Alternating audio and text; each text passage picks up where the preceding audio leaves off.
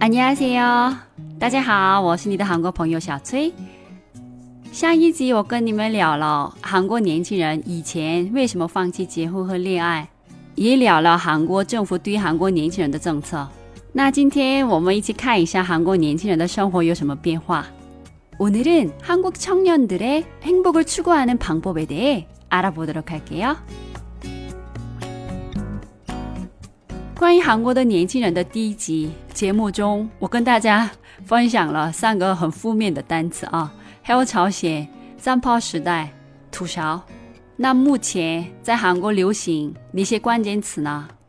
现在的三个关键词是 “yolo”、“warabel” 和“小确幸”。我一个一个跟大家分享吧。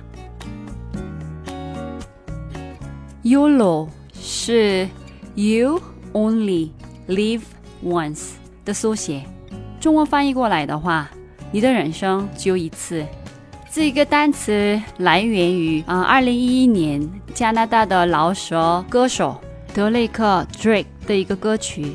后来很多政治家也用了这个单词，所以变有名了。这个世界经济长期以来都是低速成长，很多年轻人已经不想为了未来而活，更多年轻人。希望能够活在当下，为了现在的幸福花时间花钱，但是他们的消费观跟普通的月光族还是有所区别。他们不只是花钱购物，他们把他们的钱花在自我开发和兴趣爱好方面。对年轻人来说，为了未来牺牲现在的时代已经过去了。What a bit 是 work and life balance 的缩写，中文翻译过来的话，其实就是劳逸结合。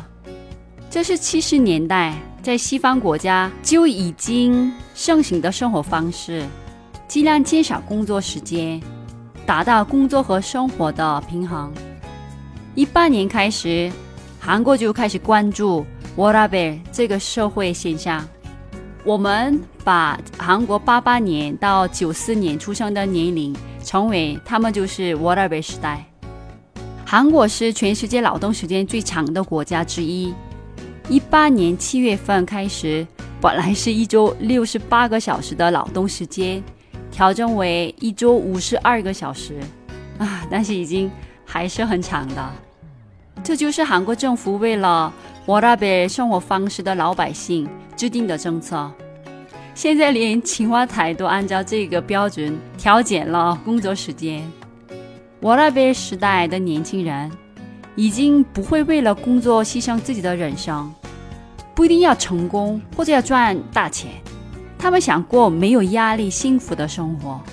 年轻人找工作的标准已经不再单纯从收入和发展前景来衡量，更多人考虑。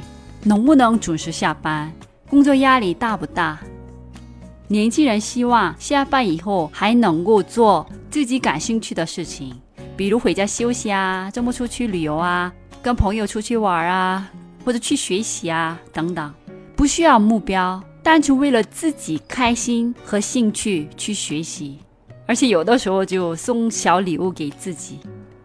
这样说，沃拉贝时代的年轻人太像中国的九零后了。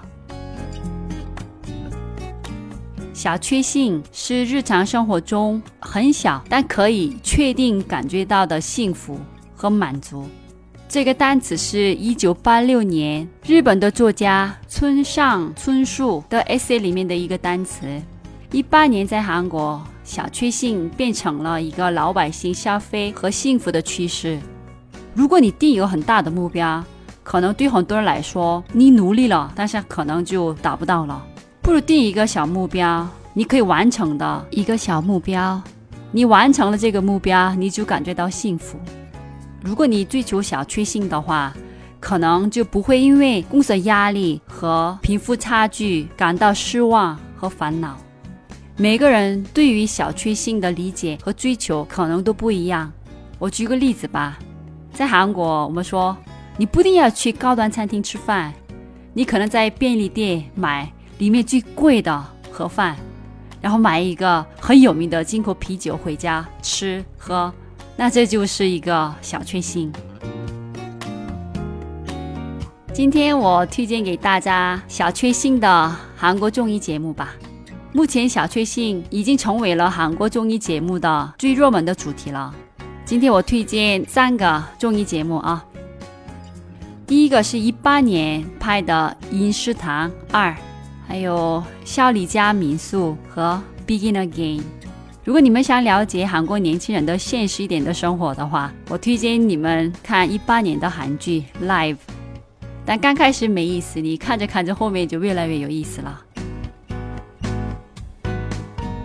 这三个关键词其实也是我自己的关键词。我准备这个节目非常忙，但是我还是要抽出时间去旅游一个多月或者两个月，去听我感兴趣的中医课，因为我是 YOLO 的心态啊。